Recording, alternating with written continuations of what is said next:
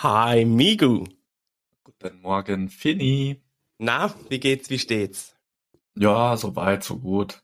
Wenn ich heute aus dem Fenster schaue, äh, rieselt, leise rieselt der Schnee bei uns jetzt hier runter. Äh, ja, könnte natürlich angenehmer sein, weil da blüht mir natürlich nachher wieder die Schneeschippe, wo ich jetzt schon keine so große Lust drauf hab. Ah, ich glaube, bei uns hat's jetzt äh, tatsächlich wieder in Regen äh, sich geändert. War gut, ich wollte nämlich noch Auto waschen und habe dann hier in meinem Auto gesehen, dass es regnen soll, beziehungsweise schneien. Und jetzt bin ich ganz froh, dass ich mir, ich alter Schwabe, mir dieses Geld Wollte ich natürlich gerade gespart sagen, da kommt wieder der Schwaber aus dir raus, dann nimmt das Auto die Naturdusche. Genau, genau. Und ähm, ja, also äh, wie soll ich sagen, äh, wir haben heute ja ganz spezielle Gäste bei uns äh, im, im Podcast mit dabei. Wir sind, glaube ich, das erste Mal sogar zu viert. Äh, ist es richtig? Das ist richtig. Also ich kann mich nicht dran erinnern, dass wir jemals zu viert hier gesessen haben. Bisher immer nur höchstens zu dritt. Ja. Aber wie du sagst, heute die zwei Gäste, die da schon nervös im Hintergrund warten, auf die freuen wir uns natürlich sehr. Ja, man muss natürlich einleitend dazu sagen, dass das Ganze äh, zu viert noch mal ein bisschen schwerer ist, vor allem wir zwei als äh, äh, äh, heulende Hunde am, am Podcast-Himmel, am Podcaster-Himmel. Äh, deshalb äh, es, es sei uns bitte, es sei uns bitte äh, verziehen, dass da nicht alles äh, auf 110 Prozent gelaufen ist.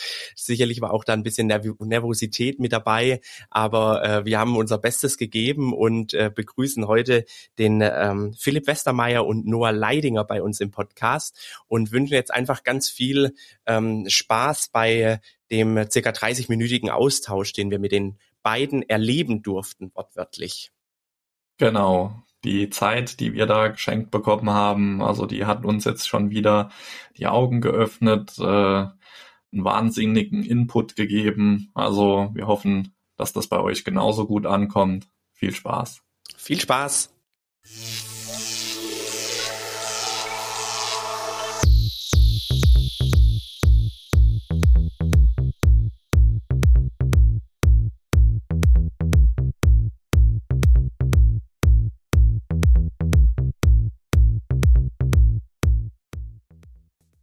Darf heute die Götter des Podcasts begrüßen. Einmal äh, Noah Leidinger und äh, Philipp Westermeier. Äh, Götter sage ich jetzt deshalb, also Philipp in, in General sozusagen und äh, Noah in, äh, im Zusammenhang mit Aktienpodcasts. Und ähm, ja, ich möchte ganz kurz ein bisschen ausholen, wie es überhaupt dazu kam, dass wir heute zueinander gefunden haben. Ich habe eigentlich dir, Philipp, ich hoffe, ist okay, dass wir uns einfach duzen. Ne? ja, auf jeden haben, Fall. wir, Ja. ha- haben wir ja auch so gehandhabt in den, in den Nachrichten kurz. Ich habe dir einfach kurz auf Neudeutsch Props ausgesprochen zu, zu deinem Podcast. Ich meine, ist ja schon Wahnsinn, was, was du oder wen du schon vor, vors Mikrofon und vor die Kamera gebracht hast. Und ähm, ja, ich habe dir einfach geschrieben gehabt und du hast gesagt, ja, äh, lass machen, die Möglichkeit gibt's. Und da habe ich gedacht, ich muss das die Möglichkeit direkt nutzen, ne, weil ich, ich wollte es erst vor mir herschieben, habe dir dann per E-Mail geschrieben und heute sitzen wir, sitzen wir zusammen. ja, freut mich. Fast schon, fast schon ein Blind Date sozusagen. äh, an der Stelle auch noch alles Gute nachträglich zum Geburtstag. Okay. Gut, ähm, dann äh, wollte ich einfach noch kurz vorweg eure Sarah loben. Die, die muss ja auch ein Schatz für euch sein. Äh, äh, da, da gehen schon vorsichtige Blicke rüber zum Noasch. Aber, aber jetzt bringen wir, bringen wir es auf unseren Punkt. Ähm, ja, wir, wir reden ja in unserem Podcast immer über das Thema äh, Aktien, äh, Unternehmertum, äh, versuchen da junge Leute zu erreichen. Da jetzt einfach mal auch äh, direkt an euch die Frage, jetzt erstmal vorweg an Noah, der ist ja auch Aktien spezialisiert tagtäglich, wie ihr, ihr überhaupt zum Investieren gekommen seid.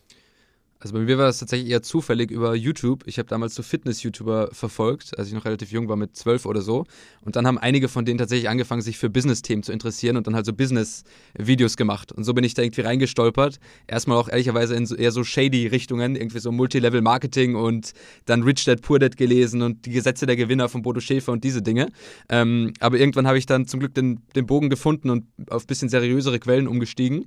Ähm, und so bin ich dann ins Investment-Thema reingekommen. Also habe dann irgendwie mir Talks von Warren Buffett angeschaut, da mich halt mit den Themen beschäftigt, viele Bücher in dem Bereich gelesen und so bin ich nach und nach da reingekommen, habe dann irgendwie auch in Facebook-Gruppen damals noch, da gab es so eine legendäre Dividendengruppe, ähm, wo ich dann auch mit dem Christian Röhl irgendwie geschrieben habe und dann habe ich damals so, so Aktienanalysen gepostet und so bin ich da dann nach und nach reingekommen, aber tatsächlich ursprünglich mal über YouTube. So ist ja auch tatsächlich. Heute kriegt man ja das beste Wissen ganz einfach über YouTube und Co. Äh, bei mir war es nämlich ähnlich. Ich bin auch so ein bisschen über diese Fitnessschiene äh, da reingerutscht tatsächlich. Ich weiß nicht, wer es bei dir dann war. Äh, war das auch schwäbischer Einfluss tatsächlich oder? Bei mir war das äh, Aktien mit Kopf damals. Also der ah, Kolja okay. Barkhorn. Der Kolja. Äh, genau, der hat, der hat ja dann, der hat ja ursprünglich einen Fitnesskanal. Ich glaube, irgendwas mit Strandfigur hieß der Kanal. Und der hat dann den Aktien mit Kopf-Kanal äh, gegründet. Ähm, und so bin ich dann da irgendwie reingerutscht. Und wie war es bei dir, Philipp? Ich meine, du hast ja, wenn man auch deine Vita so ein bisschen liest, schon länger damit zu tun, zumindest auch mit Investment im Allgemeinen. Wie kam das bei dir? Ähm, das, bei mir war das so, da gab es kein YouTube. da gab es irgendwie bei uns äh, im Ruhrgebiet die WAZ und ich habe irgendwie äh, bei der Zeitung gearbeitet im, und jeden Tag schon auch Sportteil gelesen. Ähm, also auch da ein bisschen Fitness, aber Sportteil halt gelesen und darüber natürlich dann die ganze Zeitung in den Hand gehabt. Und da gab es in der Zeitung halt immer die ähm, Aktienkurse und da habe ich mich halt irgendwie gefragt, was das ist und dann mich damit ein bisschen beschäftigt. Und dann bin ich irgendwie auch ein Kind äh, oder ein Jugendlicher gewesen, als die erste Dotcom-Welle losging und da dann auf einmal bei mir im Fußballverein Leute sich darüber ausgetauscht haben, was der Green Shoe ist und äh, solche Fachtermini, da dachte ich, was ist denn hier los? Und ähm, na, also so bin ich dann da auch ähm, in der ersten Welle natürlich neugierig geworden.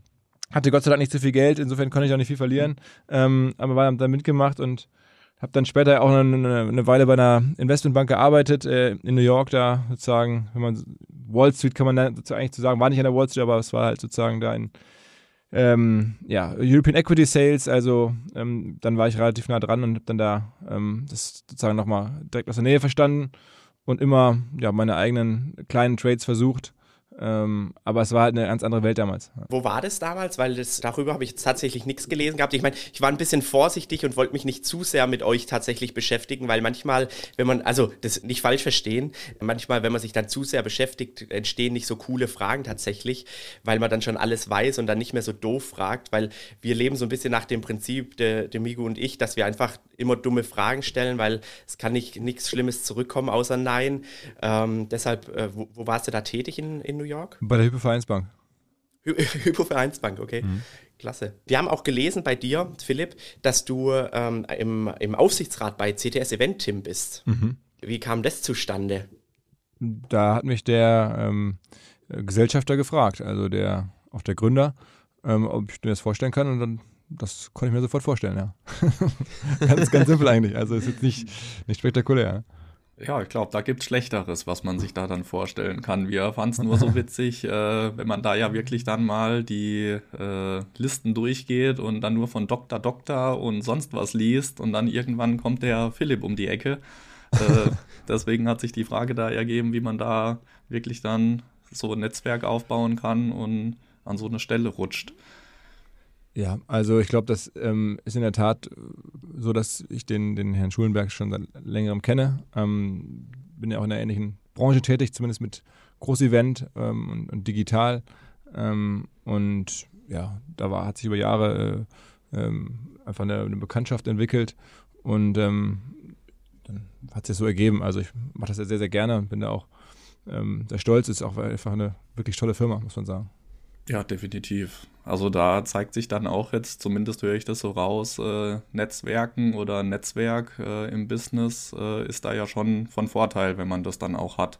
Ähm, jetzt abgesehen von irgendwelchen Berufungen in irgendwelche Positionen, aber einfach äh, hört man, also zumindest bei uns äh, in dieser Instagram-Bubble Finanzen ähm, ist ganz oft halt dieses Netzwerk eben Thema.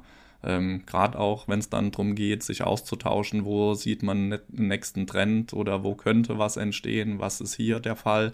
Ähm, würdest du das auch so sehen, äh, dass eben Netzwerke in jeglicher Form zehnmal mehr wert sind als alles andere? Also sicherlich ähm, ist Netzwerk ähm, wichtig, aber es ist einfach jetzt zu pauschal vielleicht. Also ich glaube, du brauchst schon, also du musst ja auch irgendwie was mitbringen, äh, um halt ein, ein Netzwerk irgendwie ähm, zu bereichern. Ähm, und nur so funktioniert das. Also wenn man jetzt einfach per se überall ist und einfach nur viele Leute kennt, dann glaube ich, hilft es jetzt auch nicht so viel. Also ähm, das muss ja ein Geben und Nehmen sein. Also musst du was mitbringen, dass auch andere dann nehmen können oder dass du den anderen geben kannst. Ähm, und das ist halt dann nicht per se Netzwerk. Also ich glaube, das ist dann schon auch irgendwo eine gewisse Substanz in irgendeinem Bereich vielleicht. Aber die, die Mischung macht sicherlich und ähm, ohne, ohne Netzwerke und Kontakte ist es sicherlich schwierig, auch weil in der Netzwerke noch andere ähm, Zwecke erfüllen. Also nicht nur, dass man halt Leute kennt, man kann ja auch dann Situationen, Personen besser einschätzen. Man einfach weiß, wer ist es jetzt, über den da geschrieben wird oder von dem die Rede ist, weil man halt diese Person schon mal erlebt hat oder ähnliche Personen vielleicht erlebt hat und das irgendwie einschätzen kann, was sind das für Menschen. Ich glaube, das ist auch noch ein Mehrwert. Ja, also Win-Win-Situationen schaffen sozusagen. Also ich denke, das ist so dann das Hauptthema natürlich, genau. Klingt so ein bisschen einfacher, aber ja, Hält man dann da selbst auch Anteile vom Unternehmen oder bekommt man da Optionen oder äh, wie verhält sich so eine Position? Nee, man bekommt da ähm, keine Option, man bekommt dafür ein, ein Honorar und dann, dann, kann man sich natürlich selber aussuchen, ob man auch noch ähm, Aktien an der Firma kaufen möchte. Aber okay. das, also jeder andere Anleger natürlich auch. Und wie verhält sich das jetzt aber insbesondere jetzt für dich als äh, Aufsichtsratsmitglied? Musst du das dann entsprechend melden oder ja. wie, wie läuft das? Ja, es ist bei allen Aufsichtsräten, glaube ich, gleich. Also wenn man als, als jemand, der da Insider-Informationen hat, ähm, Aktien kauft, muss man das vorher öffentlich machen und deswegen habe ich es in den letzten Monaten auch nicht gemacht, weil, also ich finde, es ist eine super tolle Firma, aber es ist halt ein Prozess und da habe ich mich jetzt nicht drum bemüht, tatsächlich, weil ich auch viele andere Sachen habe, aber ich ähm, genau, müsste das melden. Und auch wenn ich die dann verkaufen würde, müsste ich es auch melden. Ähm, insofern. Aber das ist aber ein übliches Prozedere. Okay. Hat sich da bei dir jetzt auch einfach so ein bisschen die Art äh, vom Investieren geändert? Also investierst du so noch aktiv in, in Aktien, in, in einzelne Unternehmen oder bist du äh, heutzutage viel mehr tätig als Business Angel äh, und Co., so im Private Equity Bereich? Ja, also das hat sich sicherlich jetzt in den letzten Jahren ein bisschen geändert. Einfach weil wir jetzt hier auch zu dritt viel machen, also ähm, vieles von dem, was ich irgendwie an, an, Mitteln verfügbar habe, ist ja hier auch in der Firma, also bei unserer OMR-Firma und ähm, dann jetzt ja Noah und, und noch ein anderer Kollege von uns, der Florian Adomait, ähm, seit ein paar Jahren dabei und wir machen da gemeinsam halt immer mal wieder, also für die Firma ein paar Angel Investments, haben jetzt auch einmal mit Private Equity zusammen investiert ähm, auch mal auch schon mal Einzelaktien gekauft oder so, machen wir auch ab und zu mal. Ja. Ähm, einfach weil die beiden ja auch sehr nah dran sind äh, und äh, wir auch so gemeinsam quasi ein Hobby ist jetzt falsch, aber eine, neben unseren Hauptberufen hier, das ist interessant und das ist auch natürlich Optionen, die man vielleicht sonst nicht so hätte. Und so hat sich das verändert, aber vor, vor ein paar Jahren habe ich halt wahrscheinlich dann eher über mein privates Bank oder mein privaten, mein privates Depot irgendwie ein bisschen getradet. Ähm, aber auch nicht so viel, ehrlicherweise. Also ich bin jetzt da kein, niemand, der so aktiv ist. Dazu okay. habe ich einfach auch operativ immer schon recht viel zu tun gehabt. Das heißt, ihr kauft also auch mit eurer Unternehmung aktiv Aktien? Ja, also wie gesagt, wir traden da nicht so regelmäßig. Am besten kann das Noah wahrscheinlich erklären. Genau, also eher auch im kleinen Rahmen sozusagen und halt wenn es gerade sozusagen für die Gesamtfirma passt, dass man sagt, okay, man hat gerade eigentlich mal Mittel, die jetzt sonst auf dem Bankkonto liegen würden und wir sehen jetzt irgendwie spannende Themen an der Börse oder vielleicht auch bei Startups, äh, wo, wir das, wo wir das opportunistisch irgendwie gut anlegen können. Ähm, und es ist so, dass wir jetzt kein fixes Mandat haben oder sagen, wir investieren jetzt genauso in diese Tech-Firmen und haben dann eine ganz fixe Struktur, sondern wir schauen eigentlich wirklich was passt sozusagen in die Phase gerade ähm, und was passt auch als, als Gesamtkonzept. Also ich glaube, wir haben angefangen damit Ende 2021 und da waren ja schon die Tech-Börsen auch sehr hoch bewertet, das war uns auch klar. Gleichzeitig hatten wir auch eine, eine hohe Expertise im Tech-Bereich und dann haben wir zum Beispiel gesagt, okay, wir gehen schon auch auf Tech-Firmen, weil wir uns natürlich da auch auskennen und wir da viel sehen. Andererseits haben wir zum Beispiel auch eine große Position damals in, in Berkshire Hathaway aufgebaut, um da so ein bisschen Gegengleichgewicht zu bilden. Und das hat sich sehr gut ausgezahlt, weil Berkshire Hathaway im letzten Jahr, wo die ganzen Tech-Firmen irgendwie um 70 Prozent abgeschmiert sind, äh, sind die sogar gestiegen, weil die von den steigenden Zinsen profitiert haben. Ähm, und so versuchen wir da eben ein Gesamtkonzept zu kriegen. Ähm, aber es, da ist jetzt keine große Strategie dahinter und das machen wir alle nicht hauptberuflich, aber wir versuchen eben dann sozusagen mit dem, was wir wissen und dem, was wir sehen, was ja auch durch den Podcast und durch die Kontakte irgendwie mehr ist als jetzt der durchschnittliche Anleger, ähm, das schon ein bisschen zu nutzen, auch, auch an der Börse, genau. Unser Risikohinweis. Liebe Zuhörerinnen und Zuhörer, die Inhalte dienen ausschließlich der allgemeinen Unterhaltung und stellen keine Empfehlung zum Erwerb oder der Veräußerung bestimmter Finanzinstrumente und somit keine Anlageberatung dar. Wir haften für keinerlei Verluste. Und jetzt weiterhin viel Spaß beim Zuhören. Man merkt es ja auch gerade im OMR-Podcast bei dir, Philipp. Du, du hast ja schon ein großes Interesse zu dem Thema. Du fragst ja auch gern die, die Personen, die du im Podcast drin hast, wie die so investieren oder in was sie investieren. Da fand ich jetzt zum Beispiel auch den Podcast mit dem Robert Geis sehr spannend. ich meine, das ist natürlich auch nochmal einfach eine, eine Kante, muss man sagen, äh, den, wie der das auch äh, reingesprochen hat. Und äh, ich glaube, er hat auch den Satz gesagt, am besten kaufst du was, nimmst du eine Schlafpille und, und guckst dann, ich weiß nicht mehr, was er gesagt hat, zehn Jahre, acht Jahre später wieder rein. Aber aber gerade jetzt dann auch an, äh, speziell an dich, Noah, wie, wie suchst du dir Aktien aus? Ich meine, bei dir ist es, es ist ja manchmal ist, sind mehr Aktien oder Unternehmen da, die man kaufen möchte als dass man Geld zur Verfügung hat. Gerade dann auch bei dir, du bist tagtäglich, beschäftigst du dich ja mit dem Thema, nimmst dein, dein ähm, Ohne Aktien wird schwer äh, Podcast auf. Wie suchst du dir dann letztendlich eine Aktie aus, dass du sagst, okay, die kommt jetzt definitiv in mein privates oder in, ins Geschäftsdepot? Also ich glaube, es ist einfach so eine Mischung und auch so ein Bauchgefühl, das man über die Zeit entwickelt. Grundsätzlich gibt es natürlich Kennzahlen, die man sich immer anschaut. Also man setzt irgendwie den Börsenwert ins Verhältnis zum Gewinn, ins Verhältnis zum Wachstum, ins Verhältnis zum Umsatz. Ähm, und dann sehen wir halt sehr viele Dinge. Aber ich glaube, das Wichtigste ist für mich auch gerade in den letzten Jahren, was sich immer mehr entwickelt hat, dass ich auch schaue, okay, da ist irgendwie ein Geschäftsmodell, das macht Sinn, sich dieses Geschäftsmodell irgendwie langfristig ins Depot zu legen. Ähm, und gerade auch zum Beispiel zu verstehen, okay, da hat eine Firma Wachstum, aber wie entsteht dieses Wachstum eigentlich? Und ich glaube, viele haben da zum Beispiel in den letzten Jahren Tech-Aktien auch in gewisser Weise überschätzt. Also es gab sehr viele so Softwarebuden, die irgendwie um 100, 200, 300 Prozent gewachsen sind, aber das war halt kein nachhaltiges Wachstum. Also sie haben halt unfassbar viel Geld in, in Sales investiert. Teilweise haben die sich gegenseitig hochgeschaukelt, weil die eine Toolfirma hat die Tools von der anderen genutzt ähm, und dann haben die sozusagen gegenseitig sich das Geld zugescheffelt. Ähm, und jetzt sieht man eben, okay, teilweise sind die letztes Jahr mit 100 Prozent gewachsen und jetzt schrumpfen die oder wachsen nur noch mit 10 Prozent. Ähm, und ich glaube, wo ich mich da halt besonders umschaue, auch ein bisschen inspiriert zum Beispiel vom Reinhold Wirth Podcast. Der Reinhold Wirth ist mittlerweile irgendwie 20-facher Milliardär und der hat halt angefangen mit einer Zwei-Mann-Firma, die er aufgebaut hat und der ist nie unfassbar schnell gewachsen, aber der ist halt in den letzten 60 Jahren immer mit 20 Prozent pro Jahr gewachsen. Und so sind halt aus diesen zwei Mann irgendwie jetzt 80.000 Mann geworden. Und aus den weniger als eine Million Umsatz sind jetzt irgendwie 20 Milliarden Umsatz geworden. Und das halt nur durch so ein langsames, stetiges Wachstum. Und ich glaube, gerade solche Firmen schaue ich mir eigentlich sehr gerne an, weil ich auch weiß, okay, die lege ich mir jetzt ins Depot und in 30 Jahren sind die wahrscheinlich viel größer, weil die einfach so ein stetiges exponentielles Wachstum haben, das jetzt nie so schnell geht, aber das immer so 20, 30, 40 Prozent vielleicht sind. Da gibt es zum Beispiel so eine polnische Supermarktkette, die heißt Dino Polska. Und die haben ein so ein, so ein Store-Modell, das sie in alle polnischen Dörfer durchziehen, weil dort die ganzen Tante-Emma-Läden aussterben.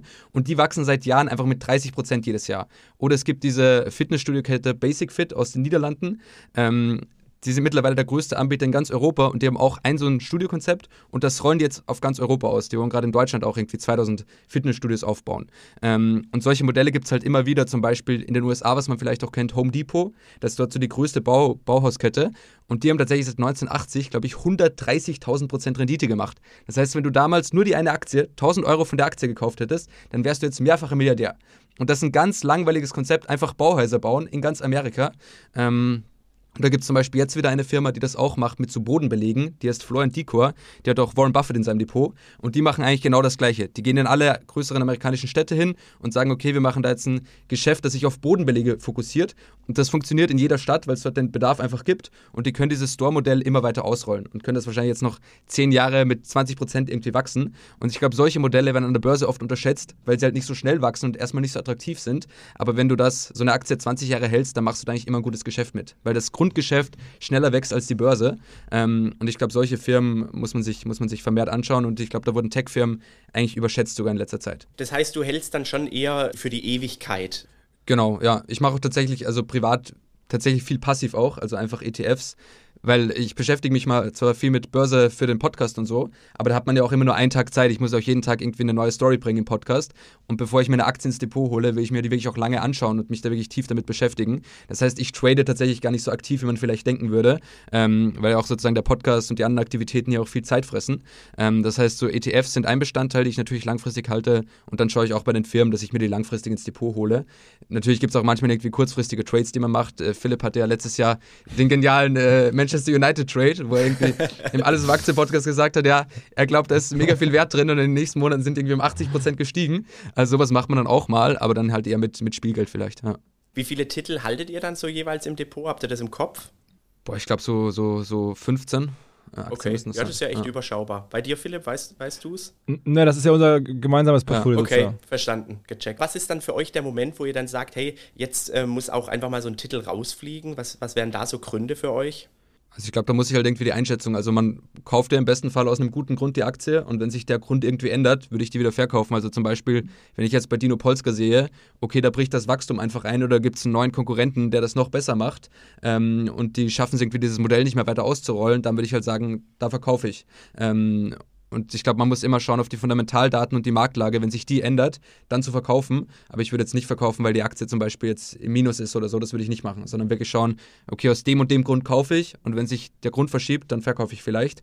Oder natürlich kann auch mal sein aus Liquiditätsgründen, dass man sagt, man, man braucht irgendwie jetzt das Geld oder man hat was noch Besseres gefunden, äh, sozusagen eine, eine, andere Aktie, die noch besser performen wird in den kommenden Jahren, dass man es da mal rüberschiebt. Ähm, aber ich glaube, das sind so die Hauptgründe. Also entweder es verschiebt sich die Investmenthypothese, weil die Firma nicht mehr so performt, oder man hat halt was anderes gefunden, was man jetzt irgendwie noch attraktiver einschätzt. Das heißt, absolut Fokus auf Wachstum auch und nicht auf Dividenden. Ja, genau. Also bei mir ist, also zum Beispiel in meinem privaten Portfolio auch so, Dividenden sind halt für mich, dann kommt wieder Geld rein, das ich eh wieder anlegen muss so. Und ich finde es eigentlich attraktiver, eine Firma zu haben, die das Geld sofort reinvestiert ähm, und man sozusagen diesen Zinseszinseffekt auch voll ohne steuerliche Effekte irgendwie mitnehmen kann. Ähm, gleichzeitig glaube ich, für viele Privatanleger sind die Dividenden halt so was Attraktives, weil du siehst, okay, da kommt Geld rein, da habe ich was Handfestes aus meinen Investments. Ähm, und ich glaube, das motiviert auch viele, da macht es auch Sinn so. Ähm, aber ich glaube, grundsätzlich ist eigentlich fast besser, die Firma macht irgendwie Aktienrückkäufe und man kann da steuerlich begünstigt voll den Zinseszinseffekt mitnehmen und hat jetzt nicht die ganze Zeit wieder Geld am Depot, das man dann eh wieder anlegen muss. So. Du hast vorhin äh, noch gesagt, du hörst auch auf dein Bauchgefühl. Das hat mich jetzt, muss ich sagen, so ein bisschen schon wieder abgeholt, ähm, weil man ja von diesen ganzen, ich nenne es jetzt mal Mentoren und Coaches, die da überall irgendwo rumgeistern, äh, ja immer gesagt bekommt, hör bloß nicht auf dein Bauchgefühl, du brauchst eine Strategie, komm in mein Coaching. ähm, so. Jetzt komm in die Gruppe. Äh, ja, genau, komm in die Gruppe, folge den Signalen. Ähm, ich muss ganz ehrlich gestehen, ich handle auch so. Wenn ich ein gutes Bauchgefühl habe, dann höre ich da auch drauf. Manchmal geht es in die Hose, manchmal geht es auf. Aber so pauschal zu sagen, äh, hör nie auf dein Bauchgefühl, wie es eben diese Coaches ja alle machen, ähm, habe ich jetzt dann rausgehört, würdest du auch nicht so sagen? Oder kannst du da vielleicht noch mal ein bisschen eher was äh, dazu finden? Vielleicht auch du, Philipp, was auch unternehmerisches Bauchgefühl so ein bisschen angeht, ähm, weil ich glaube, das wird eigentlich für zumindest für meine Begriffe oftmals zu negativ dargestellt.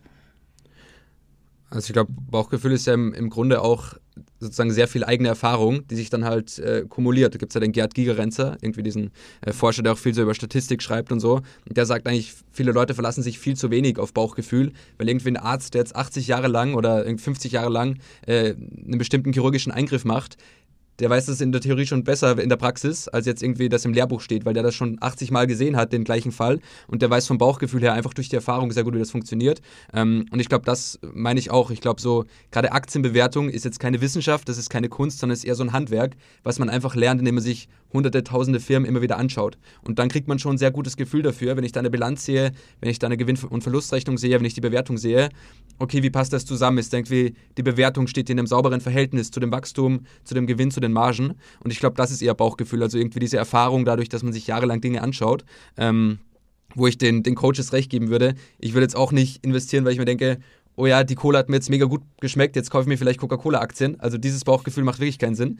Aber ich glaube, gerade diese Erfahrung, die zu nutzen, ähm, das macht schon sehr viel Sinn. Und ich glaube, da ist man oft auch als rationaler Mensch, der vielleicht sehr zahlengetrieben ist, sollte man da mehr drauf hören, okay, was habe ich eigentlich schon gesehen und was sagt mir meine Erfahrung bei den Fällen? Man hat ja heute so viele, so viele Einflüsse, so viele Portale, wo man sich die Informationen äh, holt und zieht. Wie hältst du da den Überblick, Noah? Ja, es gibt ja diese ganz, also ganz klassischen, langweiligen äh, Wirtschaftszeitungen, die ich tatsächlich auch noch relativ gut finde, also so Financial Times, Bloomberg, Wall Street Journal.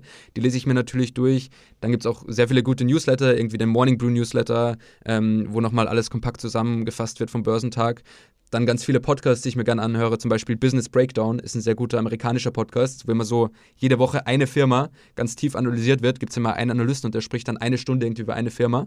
Ähm, das heißt, verschiedene Podcasts, auch YouTube-Kanäle, zum Beispiel der Aswata Modoran, dieser Valuation-Professor an der NYU Stern, der macht auch immer Videos über verschiedene Aktien. Sowas schaue ich mir an. Ähm, und zum Beispiel ein Trick, den ich auch von Philipp gelernt habe, auf Twitter bezogen, ist, dass man sich ansieht, okay, man Twitter kann auch ein sehr guter Informationskanal sein, wenn man den richtigen Leuten folgt. Und ein Trick ist zum Beispiel, wenn ich jetzt irgendwie Philipp Westermeier spannend finde, schaue ich mir sein Profil an und schaue mir an, okay, wem folgt Philipp Westermeier? Und dann folge ich den Leuten. Und wenn ich da merke, okay, der und der macht geilen Content, dann schaue ich mir wieder an, okay, wem folgt der eigentlich? Was sind seine Inspirationsquellen und folge denen weiter? Und ich glaube, so kann man auch über Twitter langfristig einen sehr guten Informationskanal aufbauen, wo auch wirklich neue Sachen reinkommen. Ähm, und dann gibt es natürlich ich glaube, wichtig ist auch gerade beim Aktienthema einfach mit offenen Augen durch die Welt zu laufen. Zum Beispiel hier bei Podstars, äh, viele von meinen Audi-Producer-Kollegen spielen irgendwie dieses Magic-Kartenspiel. Und dann habe ich mir mal angeschaut, okay, welche Firma steckt einfach dahin, eigentlich dahinter?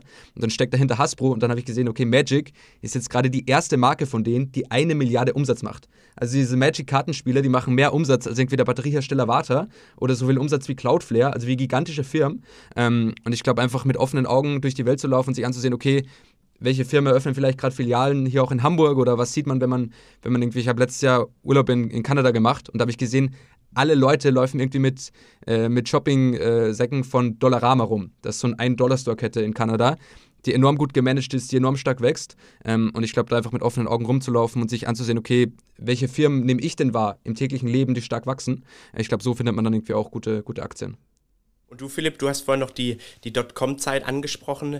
Äh, sind damit auch so deine größten äh, Fehler an der, an der Börse mit verbunden? Oder gibt es so, so ein paar Schnitzer, wo du sagst, oh, äh, da können andere, vielleicht auch junge Menschen von lernen, äh, dass sie die Fehler nicht wiederholen? Ach, ich glaube, ähm, so schlimme Fehler konnte ich da gar nicht machen, weil äh, ich hatte da einfach kein Geld. insofern, ähm, was habe ich gemacht? Ich habe, glaube ich, da irgendwie schon ähm, zur Hochzeit von, oder ich weiß nicht mehr ganz genau, aber zu, zu den Peakzeiten irgendwie, ähm, ich weiß nicht, bei DWS Technologieaktien oder DWS Technologie oder so äh, gekauft. Das Ding hat sich natürlich nie wiederholt, so, ne? Ähm, aber das ist jetzt aus heutiger Sicht, war das jetzt nicht dramatisch. Da war ich dann vielleicht mit 2000 Euro unterwegs und ähm, dann ist es ab 400 Euro runtergekracht. Also das ist jetzt, glaube ich, ja, äh, ist, ist ähm, kann man kompensieren dann in Summe den Fehler. Ähm, und ansonsten so ganz große Sachen, wahrscheinlich zuletzt, ich hatte ja den Teamviewer ähm, CEO im Podcast von einer Weile und dann hab, ich, war ich da von dem Podcast angetan, aber auch von der Firma und dachte irgendwie, die ist im Vergleich zu vergleichbaren, oder damals, wir reden jetzt ja von vor anderthalb Jahren, ähm, von, zu vergleichbaren ähm, amerikanischen Firmen mit ähnlichen Modellen ist sie unterbewertet. Ähm, das liegt nur daran, dass die an den deutschen Börsen gelistet ist und nicht so im Fokus ist. Da haben die gerade diese große Partnerschaft gemacht mit ähm, mit Mercedes und ich glaube mit Manchester United und so und wollten da ihre Marke aufbauen global und dachte mir, Mensch, irgendwie über dieses ganze Marketing und wird die, wird die Firma immer noch präsenter und dann wird man erkennen, auch weltweit, dass die eigentlich Deutschland eigentlich unter, unter Wert tradet, also im Vergleich zur, zur globalen Peer Group.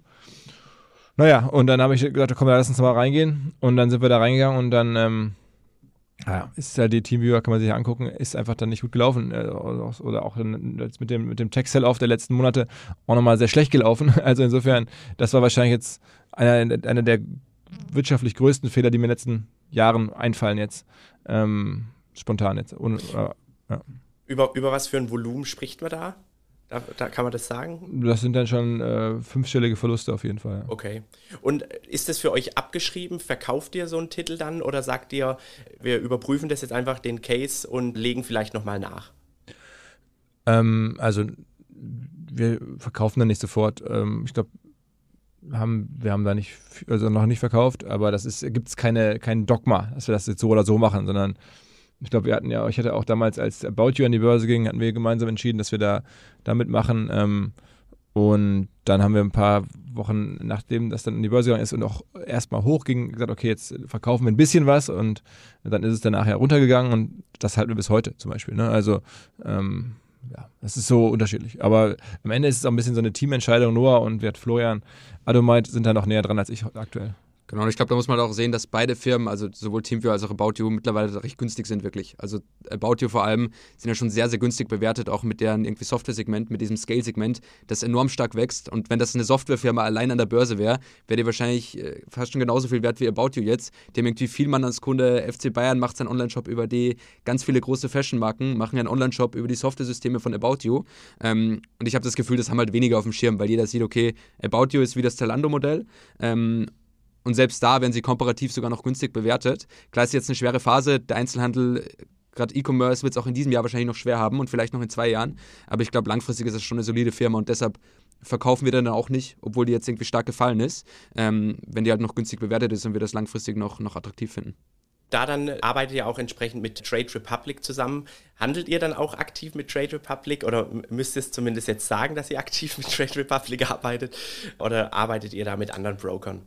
Ich glaube nicht ausschließlich. Ja? Also ich habe zum Beispiel ein Trade Republic Depot, aber ich glaube, wir machen, ähm, haben auch bei uns ein, Firmendepot äh, woanders. Ja. Genau, wir haben, also ich zum Beispiel aber auch irgendwie vier Depots, glaube ich, irgendwie FlatEx, Comdirect, Trade Republic. Ähm, zum einen auch daraus gewachsen, dass ich mal in Österreich gewohnt habe und als ich umgezogen bin, musste ich dann auf einen anderen Broker umsteigen und so. Ähm, genau, aber da sind wir jetzt nicht, nicht dogmatisch, sondern es entwickelt sich irgendwie organisch mal. Da gibt es da jetzt irgendwie einen guten, guten Deal und dann macht man das. Ich, ich glaube, irgendwie Trade Republic ist auf jeden Fall ein sehr grundsolider Broker für alle Privatanleger gerade, die irgendwie sagen, okay, sie wollen mal einsteigen, ist sehr einfach, sehr easy zu registrieren und so aber wir sind jetzt nicht dogmatisch, dass wir sagen, okay, wir dürfen nur diesen einen, einen Broker verwenden. Aber die machen es gut. Also ja. man kann es wirklich empfehlen, glaube ich. Weil ihr jetzt gerade gesagt hast, gerade äh, für, für junge Leute, die mal starten wollen, was habt ihr da für Tipps entsprechend? Du meinst zum Broker oder zur, zur Anlage?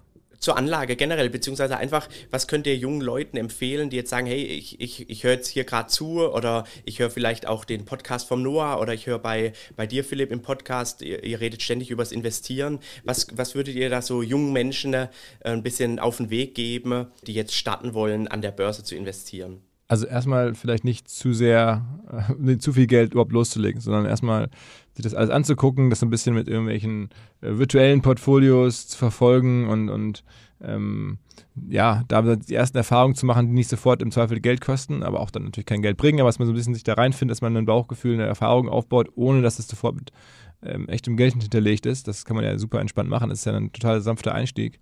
Das finde ich, glaube ich, gut. Und dann ähm, ich glaube, was man allen empfiehlt, erstmal anzufangen, auch mit irgendwelchen ETFs ähm, und langfristiger Anlage. Und wenn man das dann alles im Blick hat und man hat dann auch vielleicht eine Lebenssituation, wo man ein bisschen äh, Geld übrig hat, dann halt mal auf Basis der Erfahrung, die man beim virtuellen äh, Traden oder vielleicht dann auch beim virtuellen Zocken gemacht hat, dann auch mal wo reingehen. Natürlich macht es ja dann auch attraktiv, ähm, aber ich glaube, so muss die Abfolge sein.